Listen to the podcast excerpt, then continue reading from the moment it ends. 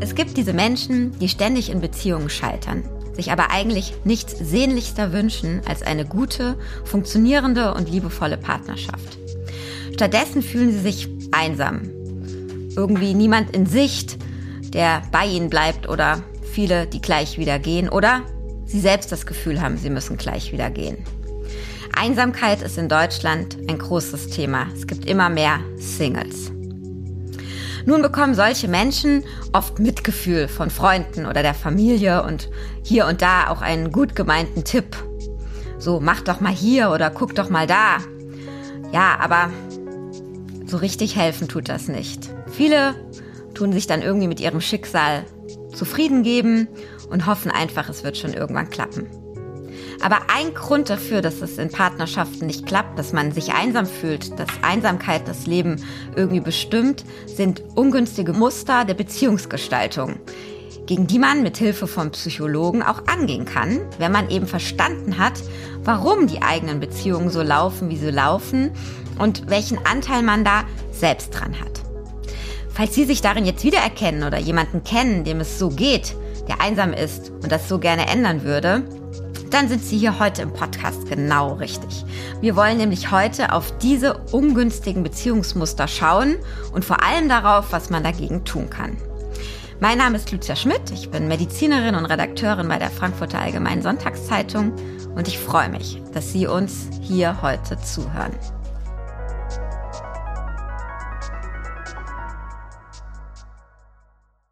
Eingeladen zu diesem Thema habe ich mir in den Podcast Herrn Professor Dr. Hans-Christoph Friedrich. Er ist Vorsitzender der Deutschen Gesellschaft für psychosomatische Medizin und ärztliche Psychotherapie und er ist ärztlicher Direktor der Klinik für allgemeine innere Medizin und Psychosomatik am Universitätsklinikum in Heidelberg. Herr Professor Friedrich, schön, dass Sie da sind. Willkommen bei mir im Podcast. Ja, sehr gerne. Vielen Dank für die Einladung. Ja, ich habe es ja eben in der Einführung schon gesagt. Es gibt Menschen, die schaffen es einfach nicht, stabile Beziehungen aufzubauen, die einsam sind. Bevor wir auf diese Muster eingehen, die ich angekündigt habe, Einsamkeit vorneweg darf man nämlich auch nicht auf die leichte Schulter nehmen aus medizinischer Perspektive. Wenn man einsam ist, dann zeigen Studien, dann steigt die Sterblichkeit, man schadet der Gesundheit. Sie haben dazu geforscht. Was genau macht Einsamkeit mit uns und unserem Körper? Das ist richtig. Einsame Menschen sterben früher als nicht einsame Menschen, beziehungsweise, wenn man es positiv formulieren möchte, sozial eingebunden zu sein und ein großes soziales Umfeld zu haben, schützt einen vor Herzinfarkt, vor Schlaganfall oder aber auch vor einer Tumorerkrankung oder an einer Tumorerkrankung zu versterben. Das heißt, soziale Kontakte und sozial eingebunden zu sein, ist ein Puffer gegen Stress und führt dazu zu einem Schutz gegen körperliche Erkrankungen. Wobei man jetzt, glaube ich, einfach sagen muss, wir haben jetzt äh, eben oder ich habe eben sehr viel über Partnerschaft geredet und es soll in diesem Podcast auch ziemlich viel um die sag ich mal, klassische Partnerschaft, die Liebesbeziehung gehen, aber auch soziale Kontakte zu guten Freunden, zur restlichen Familie, zu Kindern, im Sportverein, wie auch immer, schützt auch vor Einsamkeit und dem, was Sie gerade genannt haben, oder? Genau. Also es geht um das Gefühl, sich sozial verbunden zu fühlen. Das ist etwas ganz Zentrales für uns Menschen. Wir Menschen leben seit Tausenden von Jahren in Familien und Gemeinschaft hat eine hohe Bedeutung für uns. Und wenn uns das fehlt, dann führt das zu seelischem Stress. Was ja, wenn man Ihnen zuhört, jetzt dann auch ganz einfach erklärt, warum es so vielen Menschen in und auch nach der Corona-Zeit so schlecht geht, weil ja genau das uns genommen worden ist. Genau. Wobei man muss schon nochmal unterscheiden zwischen Einsamkeit oder dem Gefühl, sozial isoliert zu sein über eine kurze Zeitspanne oder über eine längere Zeitspanne. Und das, was uns wirklich schadet, ist die chronische Einsamkeit, weil das führt zu chronischem seelischem Stress und der wiederum arbeitet über Vermittlersysteme, wie zum Beispiel unser Immunsystem oder Stresshormone oder auch das vegetative Nervensystem. Und das begünstigt dann das Auftreten auch von körperlichen Erkrankungen. Und wir sind anfälliger für Stress. weil soziale Kontakte helfen uns eben auch mit Krisen umzugehen und Krisen besser bewältigen zu können. Eine letzte Frage noch dazu chronisch einsam, ein interessantes Wort. Was ist das für Sie als Fachmann? Also klar, Corona war jetzt eine Ausnahmesituation irgendwie, weil jeder davon betroffen. Chronisch einsam ist, wenn man ein, zwei, drei Jahre einsam ist, mehrere Wochen oder Monate. Was ist für Sie als Experte da so eine Grenze. Genau, also das ist nicht näher definiert. Das ist überhaupt eines der Probleme, dass Einsamkeit ja keine Erkrankung ist. Wobei ich klar der Meinung bin, dass Einsamkeit aufgrund des gesundheitlichen Risikos, das von Einsamkeit ausgeht, eigentlich als eine Vorstufe von Erkrankung anerkannt werden müsste. Die Frage jetzt, ab wann spricht man von chronischer Einsamkeit? Also ich denke, wenn Menschen versuchen, eine stabile Beziehung aufzubauen und das über zwei, drei Jahre nicht funktioniert hat und sie immer wieder eigentlich sich enttäuscht zurückziehen und einsam fühlen, dann würde ich von chronischer Einsamkeit sprechen. Aber wie gesagt, es gibt hier in der Literatur keine allgemeingültige Definition. Ja, jetzt haben Sie sozusagen von dem allgemeinen Einstieg schon wunderbar übergeführt, eben zu der Frage der Beziehung. Sie haben in Ihrer Arbeit jeden Tag oder sehr oft mit Menschen zu tun, die eben darunter leiden, keine Beziehung aufbauen zu können. Jetzt im ersten ja, Blick eine Liebesbeziehung oder halt Beziehungen, die immer wieder sehr, sehr schnell auseinandergehen. Mit was kommen die denn genau zu Ihnen? Kommen die wirklich mit so einer konkreten Beschreibung, ich kann keine Beziehung führen zu Ihnen? Oder haben die körperliche Probleme, haben die Depressionen, sind die einsam? Wie tauchen die bei Ihnen dann auf als Arzt? Wenn die Menschen zu uns in die Ambulanz kommen, meistens werden sie ja dann überwiesen, dann leiden sie an einer depressiven Verstimmung, einer Angststörung oder aber auch unklaren körperlichen Beschwerden.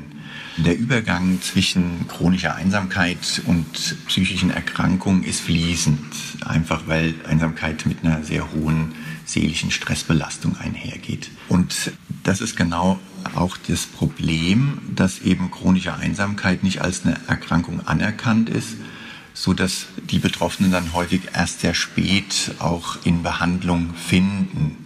Das heißt, wenn Sie sich beim Hausarzt auch mit der Thematik vorstellen, dann findet nicht unmittelbar dann auch eine Überweisung in eine Behandlung statt. Und das erachte ich aber sehr wichtig, dass man zukünftig auch in der Primärversorgung mehr auf chronische Einsamkeit achtet und das routinemäßig erfasst und Menschen dann auch früher eine Behandlung ermöglicht.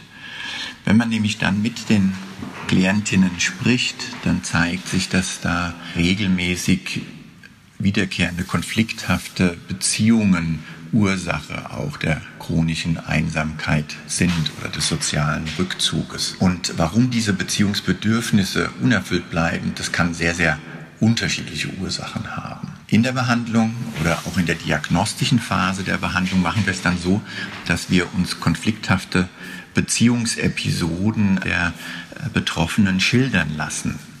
Und die werden dann detailliert im Hinblick auf ein gemeinsames Beziehungsmuster angeschaut. Wir gucken uns hier sowohl die Erlebensperspektive der Betroffenen an, als auch die Reaktion des Gegenübers. Also der Behandler kann dann bei sich selbst auch prüfen, welche Gegenübertragung bei ihm ausgelöst wird im Kontakt mit der Person. Und häufig lässt sich dann gemeinsam ein Kreismodell entwickeln eines konflikthaften Beziehungsmusters. Ich kann da mal ein Beispiel auch geben. Menschen, die häufig den Eindruck haben, dass sie vom anderen, vom Gegenüber nicht beachtet oder sogar ignoriert werden, neigen dazu, sich dann sehr intensiv um den anderen und um die Aufmerksamkeit des anderen zu bemühen. Beim Gegenüber erzeugt das dann so ein Gefühl, dass man durch die andere Person dominiert wird oder auch ein Stück fremdbestimmt wird. Also wenn diese Person anfängt oder die Partnerin zum Beispiel anfängt, mir meine Kleidung rauszulegen, weil sie mir helfen will, dass ich morgens eben pünktlich zur Arbeit komme oder auch anfängt, die eigene Post zu erledigen, dann kann das gut gemeint sein, aber beim Partner dann genau das Gegenteil auslösen. Und ähm, somit würde sich dann auch der Kreis schließen. Also wenn sich das Gegenüber dann eher zurückzieht und die andere Person anfängt zu ignorieren, dann schließt sich an der Stelle der Kreis. Wir wollen gleich nochmal tatsächlich solche ungünstigen Beziehungsmuster, wie Sie das nennen, wie ich von Ihnen gelernt habe, durchgehen, also an so schönen Beispielen, wie Sie sie gerade genannt hat. Eine Frage habe ich vorher noch. Diese Menschen, die zu Ihnen in die Ambulanz kommen, und wo sich dann eben auch rausstellt, dass diese Einsamkeit eben ein ganz großer Leidensfaktor ist, sprechen wir da gerade bei Sachen Beziehung von den 20 bis 40, 50-Jährigen sprechen wir von älteren Menschen. Also wo ist dieses Thema Einsamkeit und ungünstige Beziehungsmuster besonders gravierend? Also die Muster zeigen sich im frühen Erwachsenenalter bereits, weil häufig sind es negative Beziehungserfahrungen, die man in der frühen Kindheit gemacht hat und die dann im späteren Leben, im Erwachsenenalter reinszeniert werden in der Hoffnung, dass man diese frühen, auch kindlichen Bedürfnisse dann befriedigen kann. Meistens ist, sind aber die anderen dann gar nicht der richtige Adressat dafür und können das auch äh, gar nicht lösen. Aber wir sehen die Muster dann ähm, im jungen Erwachsenenalter Anfangs, wenn die Muster nicht sehr ausgeprägt sind, führt es aber noch nicht zu einem hohen Leidensdruck sondern es braucht dann tatsächlich die Tatsache, dass Beziehungen häufiger scheitern, dass man immer wieder enttäuscht ist und immer wieder auch dann sich einsam fühlt, damit der Leidensdruck auch entsteht sodass diese Menschen dann meistens erst Ende 20, Anfang 30 auch die Behandlung aufsuchen. Also wir haben jetzt mal fünf Typen rausgesucht. Einen haben Sie oder eine Sache haben Sie ja eben auch schon ein bisschen angedeutet. Also zum Beispiel gibt es den aufopfernden Beziehungstyp oder den, das aufopfernde Beziehungsmuster. Erzählen Sie doch immer zu diesen Stichpunkten mal ganz kurz. Was versteht man darunter? Woran kann man merken, dass jemand, den man kennt oder man selbst vielleicht in diesem Beziehungsmuster feststeckt? Also dieses Muster beschreibt die, wir sagen dazu, hilflosen Helfer. Und der Typus ist gekennzeichnet durch Selbstgenügsamkeit, Anspruchslosigkeit und Bescheidenheit in der Gestaltung von Beziehungen. Das heißt, die Personen sind stetig bemüht, für andere da zu sein, anderen zu helfen und für andere zu sorgen. Und die eigenen Interessen werden zurückgestellt. Und Ziel dieser Grundhaltung ist, dass man Aufmerksamkeit und Zuwendung von anderen erhält. Man hat Sorge, dass wenn man sich nicht intensiv für die anderen bemüht, dass die anderen sich dann abwenden oder sich nicht für einen interessieren könnten. Unterbewusst besteht jedoch ganz massiv auch eine Sehnsucht eigentlich, dass auch andere für einen sorgen und für einen da sind und dass es einen Ausgleich gibt für diesen anspruchslosen Einsatz. Interessanterweise fällt es aber diesen Menschen selbst sehr schwer, Hilfe anzunehmen. Und vor dem Hintergrund ist auch eine stabile Beziehungsgestaltung dann schwierig. Was ist so ein typisches Beispiel? Also man, man macht den ganzen Tag für den anderen und wenn der andere sagt, kann ich dir dann auch mal helfen, dann, dann schreckt man zurück und zieht sich zurück und äh, weist den anderen ab? Oder also was passiert da so ganz in der Praxis? Naja, die Betroffenen haben Sorge, sobald, also beziehungsweise es kommt eigentlich schon gar nicht dazu, weil sie gar nicht das Angebot machen und gar nicht auch ihr Bedürfnis nach Hilfe mitteilen sondern das wird eigentlich immer zurückgestellt und immer in den Dienst, dass man für den anderen da ist. Und die Problematik ist dann eher, wie ich sie vorher geschildert habe, dass eben der Partner dann die Partnerin uninteressant findet, weil sie so wenig auch eigene Ideen, Initiativen, Interessen in die Beziehung mit einbringt, sondern sie passt sich ja eigentlich immer dem genau an, was die Bedürfnisse des anderen sind. Das heißt, man wird dann schnell langweilig für den Partner oder die Partnerin. Und zum anderen geht es einem auch auf die Nerven, dass man da ständig umsorgt wird. Und vor dem Hintergrund kommt es dann in diesen Beziehungen eben häufiger auch zu Konflikten oder auch zur Trennung. Der zweite ist ein ähm, Philobat, haben Sie das genannt, oder den sogenannten Philobat. Was passiert in diesen Beziehungen, wenn man dieses Beziehungsmuster mitbringt? Genau, es ist ja ein aus dem Griechischen stammender Begriff und der beschreibt Menschen, die enge Bindungen meiden. Also sie haben eine große Angst davor, Nähe einzugehen und brauchen eine gewisse emotionale Unabhängigkeit. Häufig kann man beobachten, dass es Menschen sind, die in früher Kindheit in Beziehung sehr enttäuscht und verletzt worden sind. Und sie haben einfach eine Sorge, dass wenn sie eine enge Beziehung eingehen, dass es dann wieder zu einer erheblichen Verletzung auch kommen kann. Und in diesen Beziehungen ist es dann so, wenn der Partner oder die Partnerin mehr Nähe wünscht, dann ist die Beziehung gefährdet. Manchmal ist es auch so, dass bewusst dann Konflikte auch inszeniert werden, um damit auch wieder eine Distanz in der Beziehung herzustellen. So dass manchmal Fernbeziehungen eigentlich für diese Menschen das Ideale sind. Und das macht sich natürlich auch in der Sexualität bemerkbar. Auch da sind Philopathen Grenzen gesetzt. Sie haben eine Angst, dass sie verschmelzen könnten mit dem anderen, ihre eigene Identität verlieren. Und somit können sie dann häufig jetzt eine tiefere Intimität und auch eine tiefere soziale Verbundenheit nicht leben. Das heißt, manchmal ist es vielleicht auch einfach dann Schicksal, dass zwei Philobat-Typen sich zum Beispiel finden und an unterschiedlichen Orten in Deutschland oder der Welt leben und dann eigentlich plötzlich doch eine Beziehung hinbekommen, die mit keinem anderen geklappt hätten. Sowas kann auch ganz ohne vielleicht Therapie passieren. Geht es den Menschen dann besser oder haben Sie das eigentlich nicht erlebt, dass die sozusagen ganz instinktiv einen Weg finden aus ihrem Problem raus? Doch, also das ist ja immer auch die Frage, wie ausgeprägt sind die Muster. Das ist ja sehr, sehr unterschiedlich und häufig haben, gibt es ja auch leichtere Ausprägungen jetzt äh, dieser Muster und dann finden sich solche Lösungen, ja, dass Paare entscheiden, dass sie eigentlich gut zurechtkommen, wenn man getrennt wohnt und so ein bisschen auch Distanz aufrecht erhält oder auch einfach die räumliche Distanz hilft, die Beziehung zu regulieren. Dann den dritten, den wir uns angucken wollen. Ich habe den jetzt mal Streiter genannt. Das sind Menschen, die eigentlich mhm. sehr, sehr schnell immer andere für Probleme beschuldigen. Also die eigentlich ständig damit beschäftigt sind oder das klingt so negativ, aus denen heraus einfach kommt, zu sagen, du bist schuld, du bist schuld, äh, obwohl das Problem vielleicht damit gar nichts zu tun hat. Was stecken da für Muster dahinter, vielleicht auch wieder aus der Kindheit und wie zeigt sich so ein Typ in der Beziehung? Diese Menschen weisen ausgeprägte, selbstgerechte Züge auf. Das heißt, sie suchen die Schuld, wie von Ihnen bereits gesagt, vorwiegend bei den anderen und verleugnen ihre eigenen Anteile. Eigenes Fehlverhalten und eigene Minderleistung werden auf die Schuld der anderen zurückgeführt. Schuldkonten werden geführt und den anderen vorgehalten. Die Folge ist dann, dass es zu erbitterten Streitereien kommt, die dann am Ende zum Bruch der Beziehung führen. Und dahinter steckt, also dadurch, dass ich externalisiere und die Schuld bei den anderen suche, schütze ich das eigene Selbst und mein eigenes Fehlverhalten dadurch, dass ich es nicht innerlich austragen muss, sondern letztlich die anderen dafür verantwortlich mache. Das äh, heißt, das ist dann ähm, oft auch der Partner, der sich wahrscheinlich trennt, weil er diesen, diesen Streit einfach nicht mehr aushält. Genau.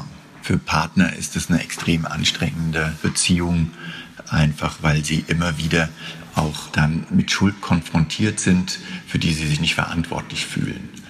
Und also das lässt sich auch schwer lösen, es sei denn, der Betroffene begibt sich in eine Therapie und arbeitet das schrittweise auf. Der vierte Typ ist der Don Juan-Typ oder das Lolita-Muster, wie Sie das nennen. Kann man sich schon fast denken, in welche Richtung das geht. Aber erzählen Sie doch mal, was, was steckt da dahinter? Was geht in diesen Beziehungen, ich sag mal, ab? Genau.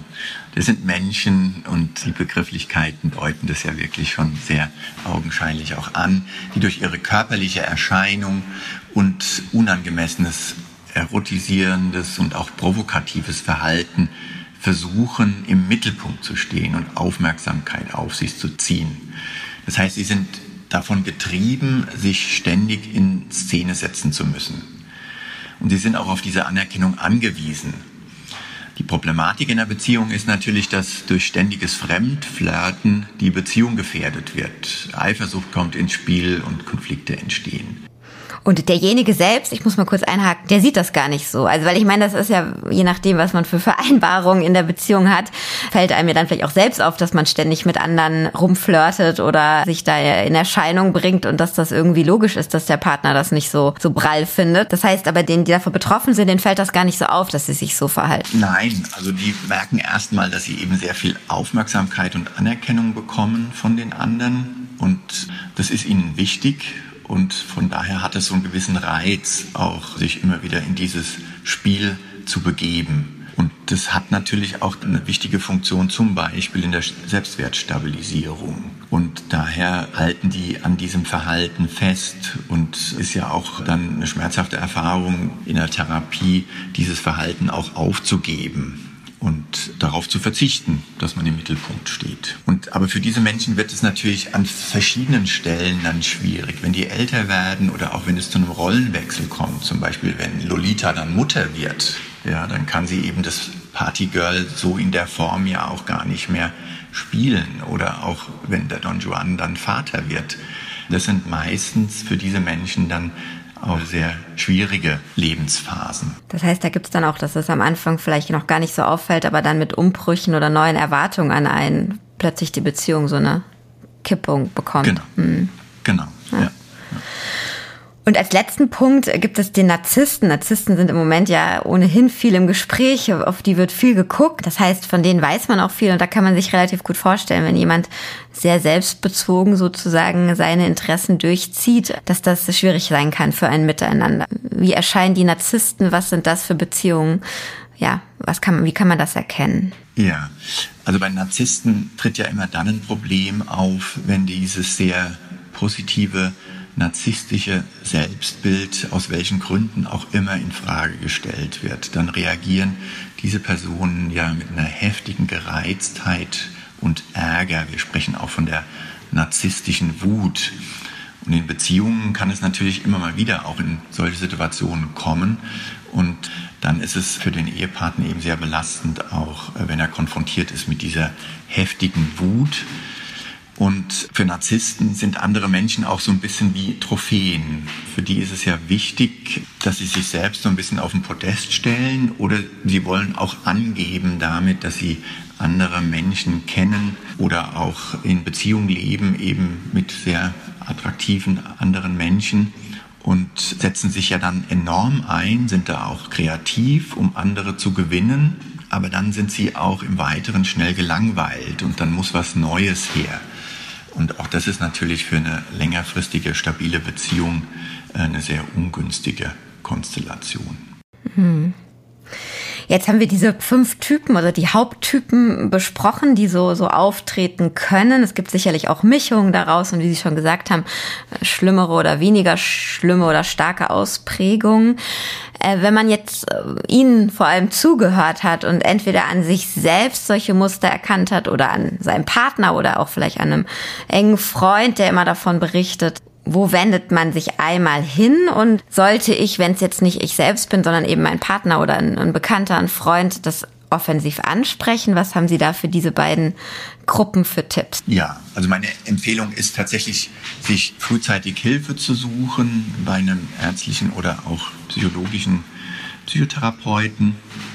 Denn es braucht den Blick von außen, da wir einfach häufig selbst blind sind für diese dysfunktionalen Beziehungsmuster und es ist erforderlich, dass diese Muster eben schrittweise dann auch mit einer Therapeutin, einem Therapeuten erarbeitet werden. Wir kennen alle dieses Phänomen, dass wir sehr schnell eine Idee haben, was bei den anderen denn problematisch sein könnte oder wo vielleicht auch die Störung liegt. Aber die Person selbst sieht es erstmal nicht so.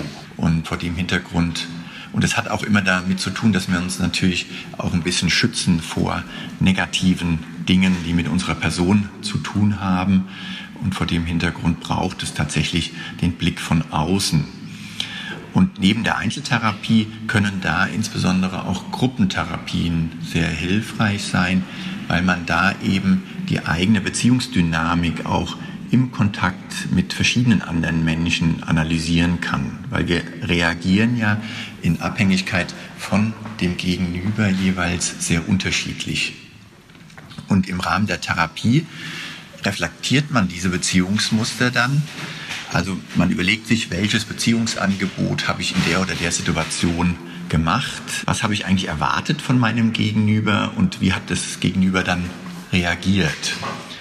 Und wenn man wir nennen das Durcharbeiten. Man guckt sich das dann immer wieder neu an auch. Und die Idee ist ja auch, dass diese Beziehungsmuster sich in ganz unterschiedlichen Konstellationen immer wieder zeigen. Und man versucht dann in einem nächsten Schritt alternative Verhaltensweisen zu erproben. und das dann auch immer wieder in der Therapie rückzusprechen, um so dann schrittweise aus diesem dysfunktionalen Muster herauszufinden. Das heißt, was Sie jetzt beschrieben haben, ist dann sozusagen für den Betroffenen eine relativ klassische Verhaltenstherapie. Wenn derjenige sich noch in einer Beziehung befindet oder vielleicht am Anfang einer neuen Beziehung und schon wieder merkt, es geht in die falsche Richtung, dann machen auch Paartherapien Sinn oder muss tatsächlich erstmal, äh, sage ich mal, der Betroffene, der mit diesem dysfunktionalen Beziehungsmuster therapiert werden, bevor man an die Paartherapie gehen kann? Das ist etwas, was man entscheidet, wenn die Diagnostik abgeschlossen ist. Also es ist durchaus sinnvoll, dass man gemeinsam auch, wenn man eine Paarproblematik hat, mit dem Partner zum Therapeutin, zur Therapeutin geht und die Therapeutin, der Therapeut dann entscheidet, ob man direkt mit einer Paartherapie beginnt und diesen Konflikt aufarbeitet oder aber ob es sinnvoll ist, dass erstmal mit einer Einzeltherapie begonnen wird und im weiteren Verlauf dann die Paartherapie folgt. Mhm. Jetzt haben wir ganz am Anfang besprochen, dass diese Patientinnen und Patienten ja häufig auch noch Komorbiditäten haben, also eine Depression, eine Angststörung oder irgendeine andere, vielleicht auch psychosomatische Auffälligkeit nach so vielen Jahren der Einsamkeit und des Leids und der Enttäuschung. Es wird wahrscheinlich dann mitbehandelt, unter anderem auch mit, mit Medikamenten oder versucht man tatsächlich eben sozusagen bei der, bei der klassischen Psychotherapie zu bleiben? Nein, das Ziel ist, möglichst das integriert zu behandeln. Biologische Psychotherapeuten machen die Behandlung dann zusammen mit Hausärzten, ärztliche Psychotherapeuten oder auch Psychosomatiker, die eine gute, auch somatische Grundausbildung haben, können das dann in einer Person auch vereinen wichtig ist. Wir sehen natürlich, dass Menschen, die einsam sind, die unter chronischem Stress leiden, weniger auf sich achten und auch dann häufig keine gesunde Lebensweise praktizieren sich ungesund ernähren, Bewegungsmangel, Übergewicht haben oder auch rauchen. Und das ist natürlich ganz zentral, weil das sind letztlich die Faktoren, die dann auch im Hinblick auf körperliche Erkrankungen natürlich eine Rolle spielen, dass die in der Therapie mit berücksichtigt werden. Und jetzt zum Schluss so ein bisschen den Blick nach vorne. Wie groß sind denn die Erfolgsaussichten? Also jetzt äh, gehen wir davon aus, jemand hat das an sich festgestellt oder auch mit Hilfe des Partners oder mit Freunden begibt sich in so eine Therapie. Sie haben ja gesagt, das sind oft Muster, die eben aus der Kindheit, aus der Jugend, aus der Vergangenheit sich sozusagen in einem gebildet haben.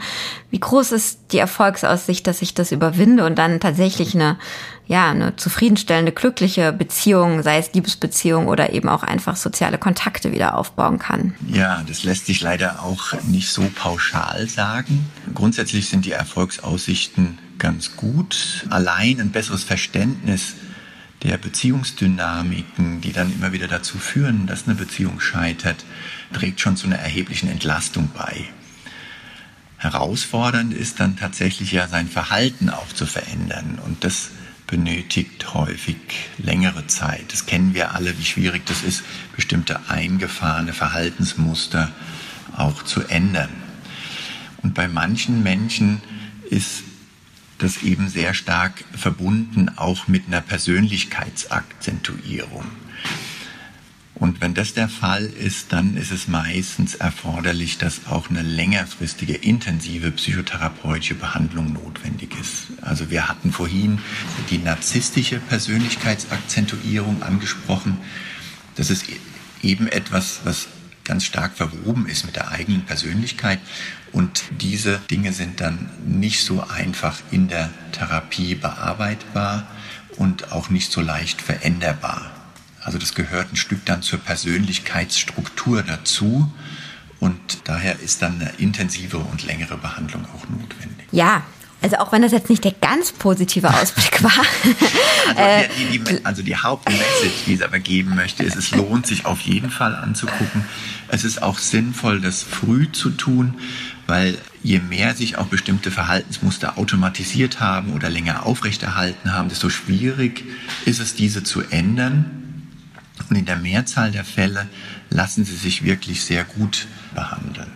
Also das ist mir schon wichtig auch zu sagen. Aber Auf der anderen Seite ist es auch so ein bisschen Enttäuschungsprophylaxe. Es gibt durchaus Menschen, für die ist es tatsächlich schwierig, trotz Therapie auch eine erfüllende Beziehung zu führen. Ja, Sie sollen ja auch ehrlich sein. Ich wollte auch gar nicht etwas schön färben. Ich wollte eigentlich nur überleiten, dass ich mich sehr freue, dass Sie, dass Sie da äh, waren. Auch wenn, wie gesagt, natürlich der sozusagen die Wahrheit ist, dass man nicht allen diesen betroffenen Menschen so helfen kann, wie sie sich das sicherlich als Therapeut und als Arzt auch wünschen würden. In jedem Fall aber vielen Dank für das interessante Gespräch ja und Ihren Besuch hier bei mir im Podcast. Sehr gerne. Vielen Dank Ihnen für die Möglichkeit, auch darüber zu sprechen, in der Hoffnung, dass auch mehr Menschen dann schneller auch sich Hilfe suchen. Ja, ich glaube glaube auch, dass es wichtig ist, weil das ja auch so ein, so ein Themenfeld ist, wo man wahrscheinlich vor vielen, vor, vor Jahrzehnten gar nicht offen drüber gesprochen hat, eben in Beziehungen Probleme zu haben, wie überhaupt über psychische Erkrankungen. Ähm, von daher ist das, äh, finde ich, gut, wenn man darüber aufklärt und das einfach auch mal anspricht. Ja, liebe Hörerinnen und Hörer, Ihnen vielen Dank für Ihr Interesse. Ich hoffe, Sie konnten wieder etwas aus diesem Podcast mitnehmen für sich, für jemanden, den Sie kennen. Und wenn ja, dann freuen wir uns und freuen uns auch, wenn Sie das nächste Mal wieder dabei sind, uns empfehlen, uns abonnieren. Ja, dann sage ich einfach bis zum nächsten Mal allen alles Gute und Tschüss.